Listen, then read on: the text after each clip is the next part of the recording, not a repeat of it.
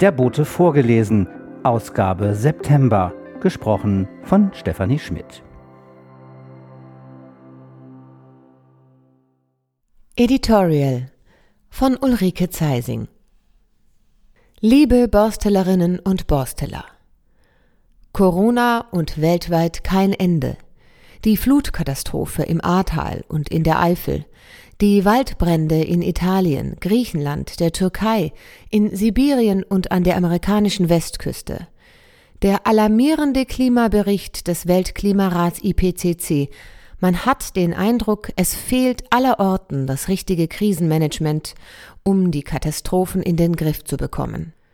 Zuletzt auch noch das Desaster Afghanistan, wo durch den überstürzten Rückzug nach 20 Jahren Zusammenarbeit viele Ortskräfte und ihre Familien der Willkür und dem Tod durch die Taliban ausgeliefert werden.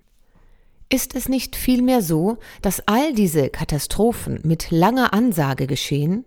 Dass vieles hätte vermieden oder abgefedert werden können, wenn man vorausschauend handeln würde, sich nicht so bequem in unserer angeblich sicheren westlichen Wachstumsgesellschaft eingerichtet hätte. Wir wissen seit mehr als 30 Jahren, dass die Zerstörung der Natur und ihrer Ressourcen zum Klimawandel mit Hitzerekorden und Starkregen führen wird. Wir wissen genauso lange, dass die Massentierhaltung und damit der hohe Fleischkonsum nicht nur unmenschlich ist, sondern auch ein großer Treiber des Klimawandels. Eine Kuh rülpst pro Tag 400 bis 700 Liter Methan in die Luft. Methan ist 28 mal schädlicher als CO2 in der Atmosphäre. Die millionenarmen deutschen Schweine und Hühner, viele für den Export nach China und Afrika, verpesten unsere Böden und das Trinkwasser und sorgen durch den ungezügelten Einsatz von Antibiotika dafür, dass selbst Reserveantibiotika bald für uns Menschen nicht mehr wirksam sind. Alle Epidemien der näheren Vergangenheit waren und sind Zoonosen, das heißt Übertragung von Infektionskrankheiten durch Viren und Bakterien zwischen Tier und Mensch. Nun setzen manche Menschen hoffnungsvoll auf die deutsche Ingenieurskunst. Die soll den Klimawandel mit neuen Technologien in den Griff kriegen. Ob das wirklich allein damit gelingt? Wir leben nach dem Bibelspruch Macht euch die Erde untertan. Aber damals gab es vielleicht ein paar Millionen Menschen auf dem ganzen Planeten. Heute sind wir rund neun Milliarden. Zu viele? Wenn wir überleben wollen, müssen wir mit der Erde, mit der Natur leben. Gibt es auch noch etwas Nettes zu berichten? Oh ja, wir hatten am 13. August einen lauen Sommerabend und den haben wir für unser Sommerfest auf dem Gelände von St. Peter genutzt. Tolle Musik mit der Gruppe Chipai, fast 200 entspannte und fröhliche Borstellerinnen und Borsteller, einfach mal wieder für ein paar Stunden unbeschwert zusammen sein. Das war schön, das machen wir wieder. Und sonst noch? In zwei Tagen heiratet unsere älteste Enkelin ihren Liebsten. Die beiden sind glücklich und glauben an ihre Zukunft. Sind wir nicht alle verpflichtet, unseren Teil beizutragen, damit es diese Zukunft gibt? Herzlich Ihre Ulrike Zeising.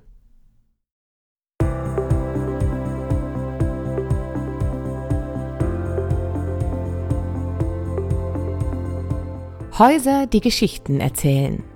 Keine Pferde in Großborstel von André Schulz. Das Dorf Großborstel im Nordwesten von Hamburg war einst eine echte Pferdehochburg, nachdem hier 1891 am südlichen Rand des Borsteler Moores, auf dem sich jetzt der Flughafen befindet, die Pferderennbahn eröffnet wurde. Am Rande der Rennbahn entstanden naturgemäß eine Reihe von Reitstellen und auch Reitschulen. Nach dem Ersten Weltkrieg verlor die Großborsteler Rennbahn an Bedeutung. Beim Ausbau des Hamburger Flughafens durch die Engländer nach dem Zweiten Weltkrieg wurde die Rennbahn abgebaut. Pferde gab es aber in Großborstel noch bis in die Mitte der 1970er Jahre. In den Reitstellen hinter dem Borsteler Jäger waren nach dem Zweiten Weltkrieg zunächst Soldaten der Royal Air Force untergebracht. Nach dem Abzug der englischen Besatzungstruppen 1953 bezog die Reiterstaffel der Hamburger Polizei hier eines ihrer fünf Depots. Die berittene Hamburger Polizei war am 9. September 1870 in der Nachfolge der berittenen Hamburger Nachtwächter ins Leben gerufen worden.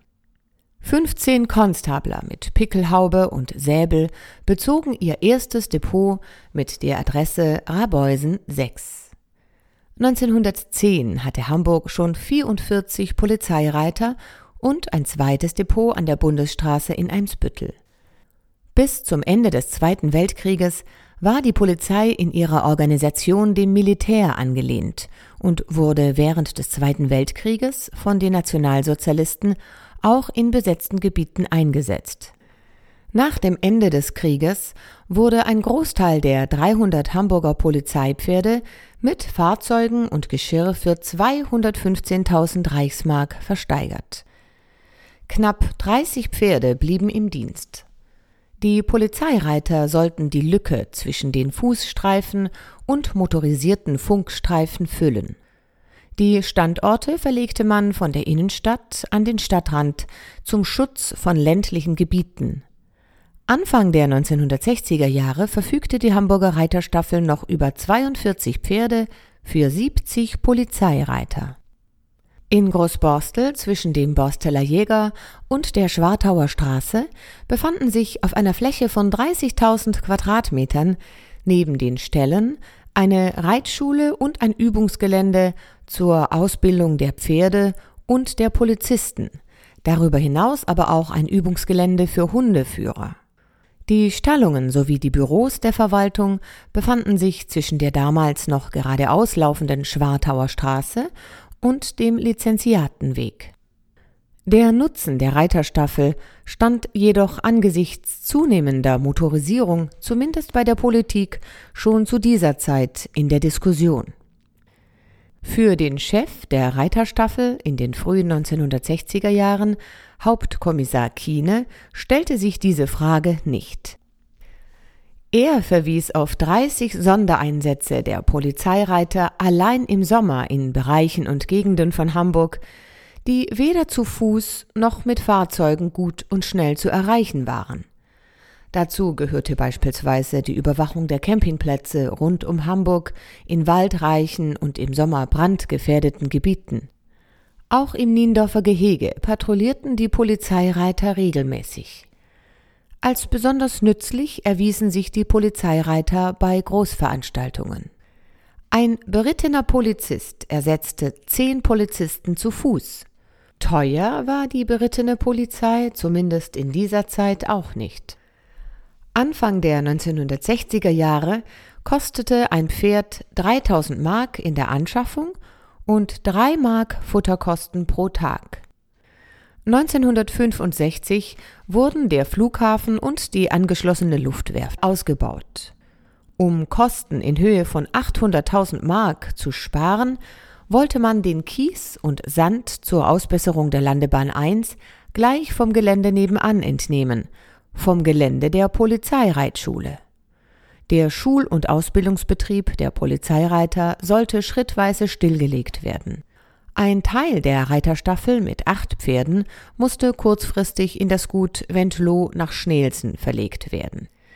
1967 war die Reiterstaffel wegen der Erweiterung des Flughafens gezwungen, am Lizenziatenweg ihren letzten Reitplatz aufzugeben. Es lagen auch schon Pläne für einen weiteren Ausbau der Luftwerft vor. Aus diesem Grund sollte die Großborsteler Polizeireiterstaffel spätestens 1972 aufgelöst werden. Bei der Polizeiführung wehrte man sich gegen die Pläne und auch bei der Bevölkerung in Großborstel waren die Reiter beliebt. Zum Tag der offenen Tür im September 1969 kamen 5000 Besucher. 1970 wurde das 100-jährige Jubiläum mit einer glanzvollen Vorführung der Dressurkünste der Polizeipferde gefeiert. 1972 hatte die Stadt Hamburg die Schweizer Unternehmensberatung Neid Wegenstein beauftragt, Einsparungsmöglichkeiten im öffentlichen Dienst zu finden. Die Hamburger Reiterstaffel wurde als uneffektiv beurteilt und sollte nach dem Vorschlag der Schweizer aufgelöst werden. Es gab heftige Proteste bei der Bevölkerung und auch Widerstand in der Schutzpolizei. Die Effektivität des Einsatzes von Reitern liege in der vorbeugenden Wirkung. Eine Rentabilitätsberechnung sei deshalb überhaupt nicht möglich, argumentierten die Gegner der Sparpläne. Die Auflösung wurde trotzdem beschlossen und erfolgte schrittweise. 1973 gab es in Großborstel noch acht Polizeipferde der Reiterstaffel, die aber auch weichen sollten, da die Luftwerft sich um 20.000 Quadratmeter in Richtung Großborstel weiter ausdehnen wollte. Zwölf Polizistenfamilien, die im Reiterdepot von Großborstel wohnten, erhielten zum 31. Dezember 1974 ihre Kündigung. Dem Rotstift fiel aber nicht nur die Reiterstaffel zum Opfer.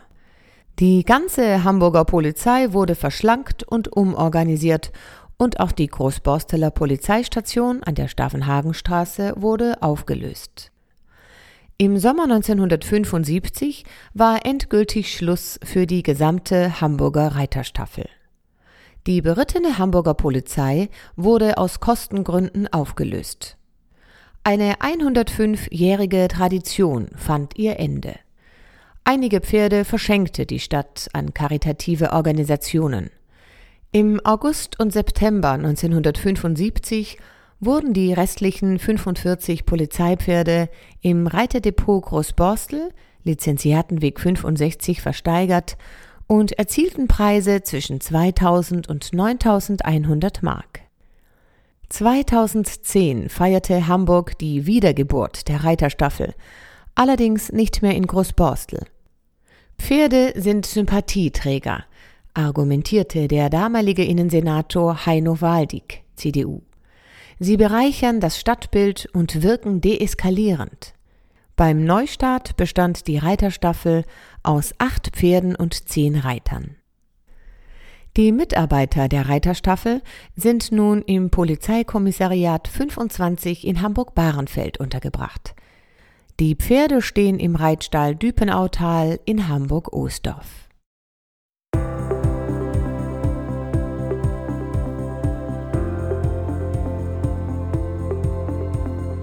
Therese, das Mädchen, das mit Krokodilen spielte. Eine Geschichte aus Großborstel im ersten Drittel des letzten Jahrhunderts von Uwe Schröder.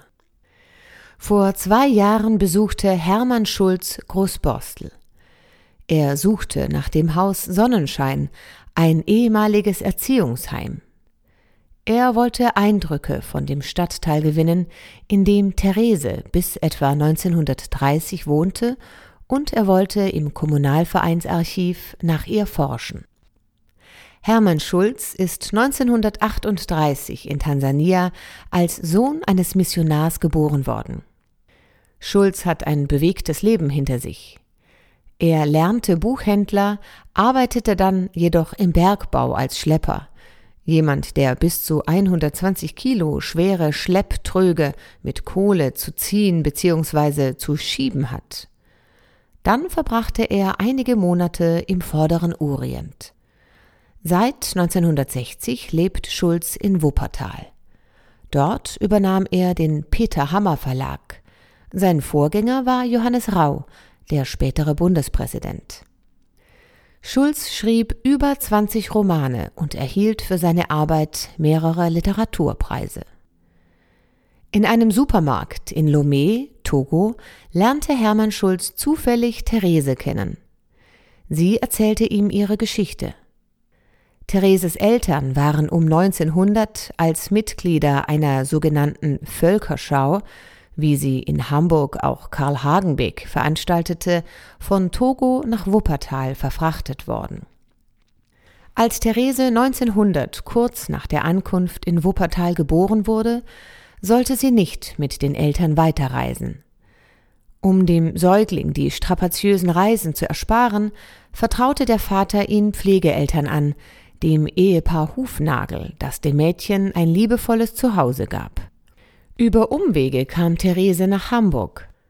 Dort arbeitete sie als Erzieherin im Haus Sonnenschein in Großborstel. Hermann Schulz hatte bei seinem Besuch in Großborstel ein Foto bei sich. Therese an einem schönen Sommertag vor dem Haus Sonnenschein umringt von lauter Kindern. Die schwarze Erzieherin soll in Großborstel sehr beliebt gewesen sein. Als sich 1930 jedoch die politische Lage zuspitzte und die Nazis an die Macht kamen, verließ Therese Deutschland und wanderte in das ihr unbekannte Togo aus, das Land ihrer Eltern. Dort erzählte sie Hermann Schulz ihre Lebensgeschichte, die er zu dem Roman Therese, das Mädchen, das mit den Krokodilen spielte, verarbeitete. Hermann Schulz besucht Großborstel am 13. Oktober erneut und er stellt dann seinen frisch erschienenen Roman vor. Die Lesung, die Kirchengemeinde und Kommunalverein gemeinsam organisieren, findet nach der Mitgliederversammlung des Kommunalvereins um 19.30 Uhr in der Kirche St. Peter statt.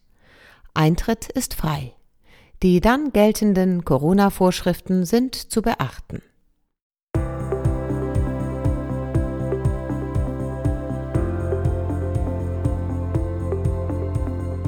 Vögel in Großborstel. Die Schwalben von Michael Rudolph. In der Augustausgabe des Großborsteler Boten hatten wir über den Mauersegler geschrieben und in dem Zusammenhang erwähnt, dass manche sein Flugbild mit dem der Schwalben verwechseln.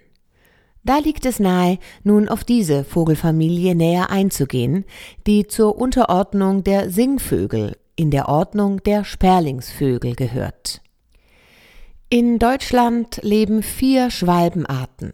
Mehlschwalben, Rauchschwalben, Uferschwalben und Felsenschwalben.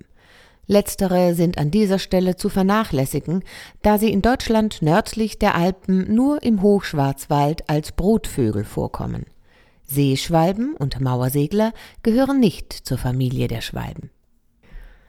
Die Mehlschwalbe Abgesehen von anderen Arten, die während der Zugzeiten zu beobachten sind, treffen wir in Großborstel am ehesten auf die Mehlschwalbe, die hier einige wenige Brutstätten hat. Darüber hinaus findet sich unter den Alsterarkaden in der Innenstadt jedes Jahr eine große Brutkolonie. Denn als Kulturfolger bauen Mehlschwalben ihre Nester bevorzugt in menschlichen Siedlungen, an senkrechten Wänden unter natürlichen oder künstlichen Überhängen wie Felsvorsprüngen, Dachtraufen, Toreinfahrten oder Arkaden. Dabei sind die Nester oft so dicht aneinander gebaut, dass sie sich an ihrer Basis berühren. Für den Nestbau verwenden Mehlschwalben lehmhaltige Erdklumpen, die sie mit ihrem als Klebstoff wirkenden Speichel vermengen. Mit einer Körperlänge von etwa 13 Zentimetern und einer Flügelspannweite von 28 cm ist die Mehlschwalbe kleiner und auch etwas schlanker als ein Sperling. Ihr Kopf, der Rücken, die Flügeloberseite und der Schwanz sind blau-schwarz.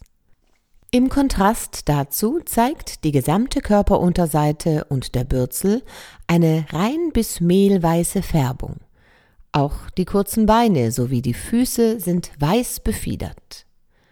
Im Vergleich zur Rauchschwalbe ist der Schwanz weniger stark gegabelt. Die Rauchschwalbe Wie die Mehlschwalbe gilt auch die Rauchschwalbe als Kulturfolger. Allerdings lebt sie nicht im städtischen, sondern eher im ländlichen Bereich, nahe beim Menschen. Im Gegensatz zur Mehlschwalbe kleben diese Vögel ihre Nester nicht an, sondern in Gebäude. Dementsprechend finden sich ihre Bauwerke zum Beispiel in Carports, landwirtschaftlichen Schuppen, Viehställen und Scheunen. Die sehr schlanke Rauchschwalbe ist etwa 19 bis 22 Zentimeter lang, hat eine Flügelspannweite von 32 bis 34,5 Zentimeter und einen bis zu 7 Zentimeter langen, tief gegabelten Schwanz. Ihre gesamte Rücken- und Flügeloberseite zeigt sich metallisch glänzend blau-schwarz, ihre Körperunterseite rahmweiß. Auffälligstes Unterscheidungsmerkmal zu anderen Schwalbenarten ihr kastanienbraunes, schwarz umrahmtes Gesicht. Die Uferschwalbe Mit einer Länge von 12 bis 13 Zentimetern und einer Flügelspannweite von 28 Zentimetern stellt sich die Uferschwalbe als kleinste europäische Schwalbenart vor. Ihr kurzer Schwanz ist zwar gegabelt, aber nicht tief. Die Körperoberseite und Flügel sind matt graubraun, Brust und Bauch weiß mit einem graubraunen Brustband. Uferschwalben gelten als sehr gesellig. Sie schließen sich auch abseits der Brutgebiete zu Trupps und sogar Schwärmen zusammen. Uferschwalbenpaare graben mit Schnabel und Krallen knapp einen Meter lange Bruthöhlen in festsandige oder lehmige Steilufer und Abbruchkanten an Flüssen, Seen oder auch Abgrabungen. Was eine Brut in Großborstel ausschließt. Hingegen gibt es Brutvorkommen in den Stadtteilen Altenwerder und Moorburg. Für alle Schwalben charakteristisch ist ihre Anpassung an die Jagd auf Fluginsekten in der Luft. Durch bei gutem Wetter aufsteigende warme Luftmassen erhöht sich auch die Flughöhe der Insekten. So lässt sich aus der Flughöhe der Schwalben auf die der Fluginsekten und damit auf das Wetter schließen. Da im Winter in Nord- und Mitteleuropa die Zahl der kleinen Beutetiere erheblich sinkt, müssen Schwalben rechtzeitig in Richtung Süden ziehen. Den Herbstzug treten Mehlschwalben und Uferschwalben Ende August, Anfang September an. Dabei sammeln sich die Mehlschwalben bis Ende September in Süddeutschland, um dann den langen Flug nach Afrika anzutreten. Rauchschwalben starten etwas später, etwa zwischen Mitte September und Mitte Oktober, Richtung Afrika.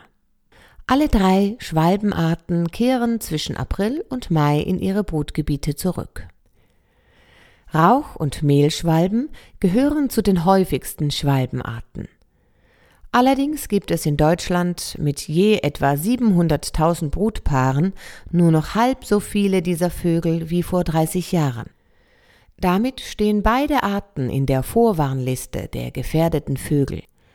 Gründe für diesen Rückgang sind das Insektensterben, die durch die Klimakrise bedingte Trockenheit in den Überwinterungsgebieten, Extremwetterereignisse auf dem Zug und die Tatsache, dass die Schwalben immer weniger Nistmöglichkeiten finden, weil im Zuge von Renovierungen Einflugöffnungen verschlossen werden oder bei Neubauten gar nicht erst vorhanden sind. Deshalb werden Gebäude mit vorhandenen und erhaltenen Nistplätzen für Schwalben im Rahmen einer Naturschutzbundaktion per Plakette als schwalbenfreundliches Haus ausgezeichnet. Rauchschwalben und Mehlschwalben gehören zur Kategorie der besonders geschützten Arten, deren Nester gemäß 44 Absatz 1 Nummer 3 des Gesetzes über Naturschutz und Landschaftspflege nicht zerstört werden dürfen. Dementsprechend ist es Hausbesitzern, die eine Verschmutzung der Fassade durch Kot aus Schwalbennestern befürchten, untersagt, diese zu zerstören.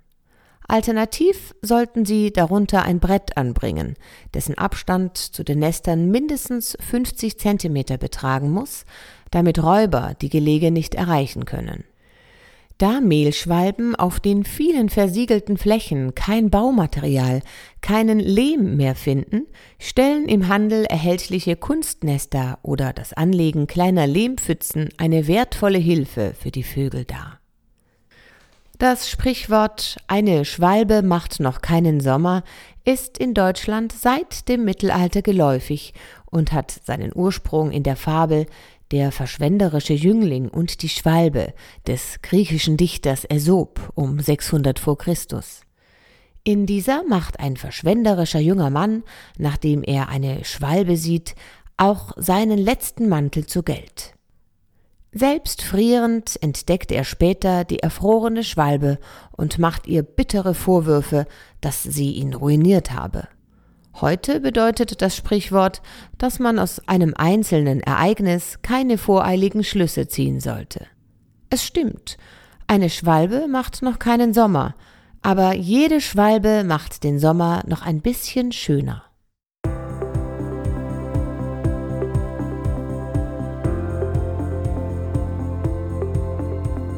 Eichhörnchen Nothilfe in Großborstel Ein Artikel von Katja von Bergen. Wie ich dazu gekommen bin, Eichhörnchen in Not aufzunehmen? Wie die Jungfrau zum Kinde.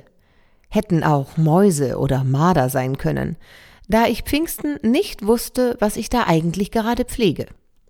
Aufmerksame Mädchen haben sich rührend um ein paar nackte Wesen herumgestellt, direkt vor unserer Haustür und vor unserem Wagen, den wir für Pfingsten beladen haben, um zu unserem Ferienhaus im Wendland zu fahren. Wie sich herausstellte, waren diese beiden kleinen Mäuse, wie sie von den Mädchen eingestuft wurden, in Wahrheit Eichhörnchen.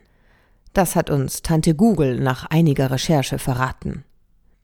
Meine Tochter und ich haben uns dann zwei Nächte abgewechselt und haben die kleinen Wesen alle zwei Stunden gefüttert, immer in der Hoffnung, dass sie noch leben, wenn wir die Transportbox aufmachen. Nach zwei Tagen bin ich dann fündig geworden, wo man die Tiere hinbringen kann und habe den Eichhörnchen Notruf angerufen. 0700 200 212. Hier wurde mir eine Auffangstation eine Autostunde entfernt empfohlen. Ehrlich gesagt waren meine Tochter und ich zu dem Zeitpunkt mittlerweile so müde, dass wir auch noch länger gefahren wären.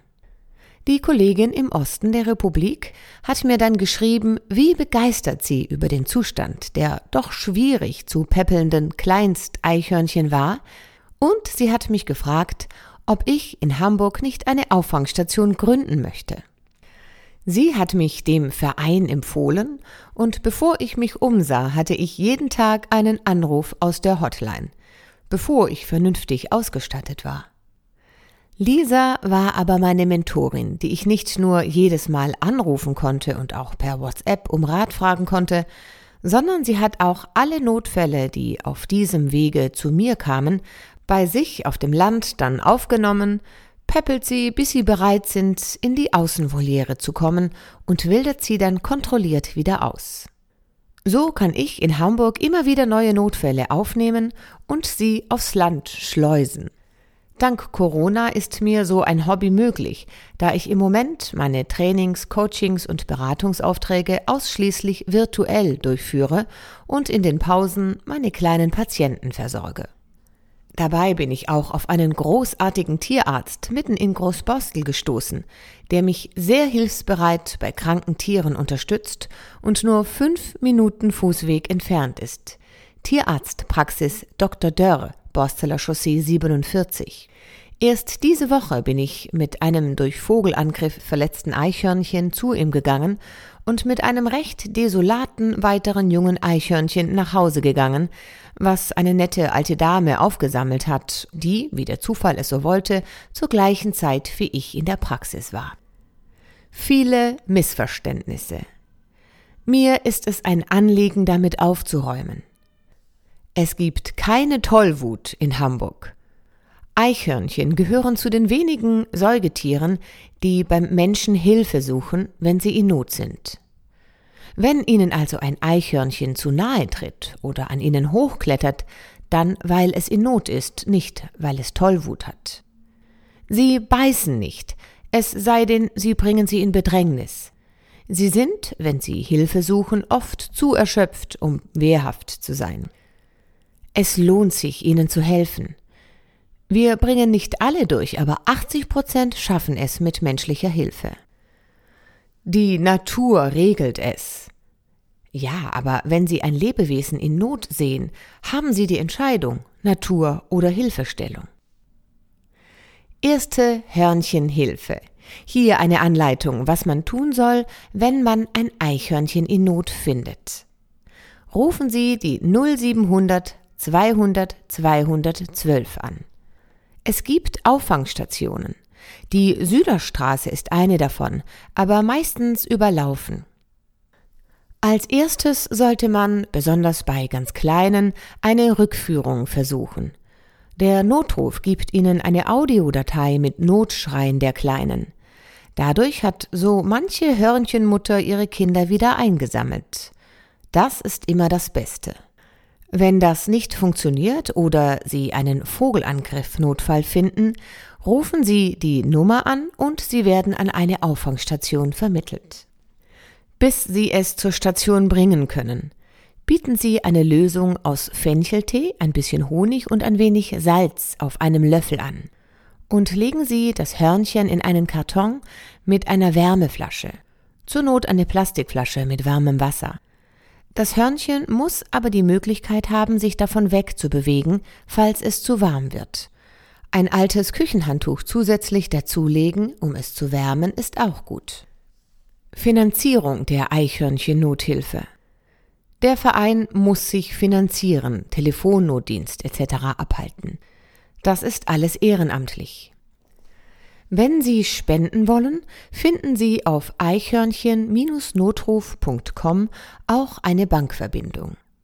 Die ehrenamtlichen Helfer kaufen die Medikamente und das Zubehör meist selbst.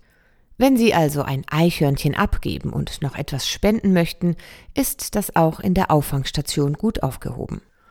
Versuchen Sie auch neue Verbündete zu finden.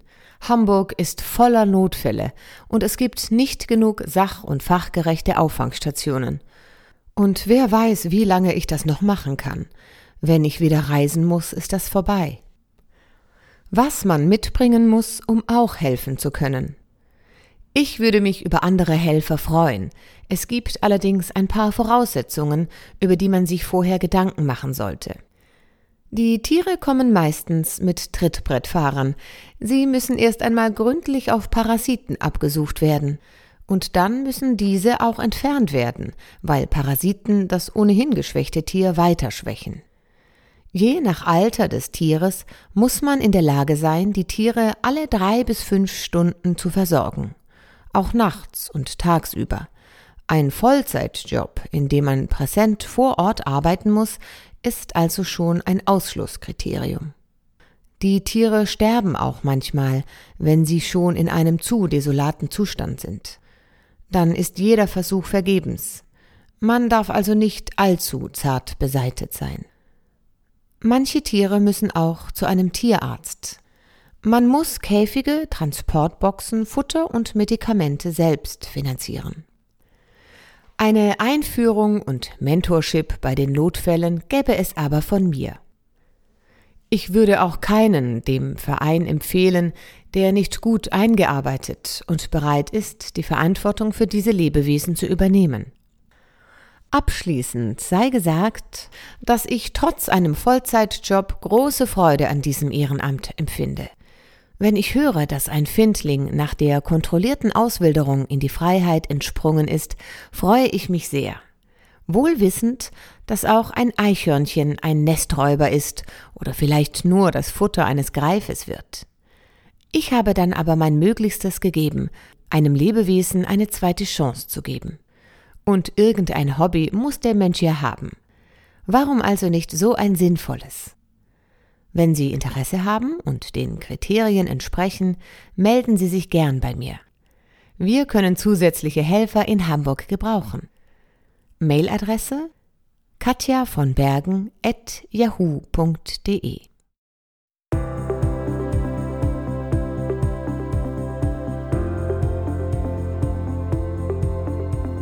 Das war der Bote vorgelesen. Gesprochen von Stefanie Schmidt. Der Bote im Ohr und der Bote vorgelesen werden produziert von Auf Wellenlänge. Www.aufwellenlänge.de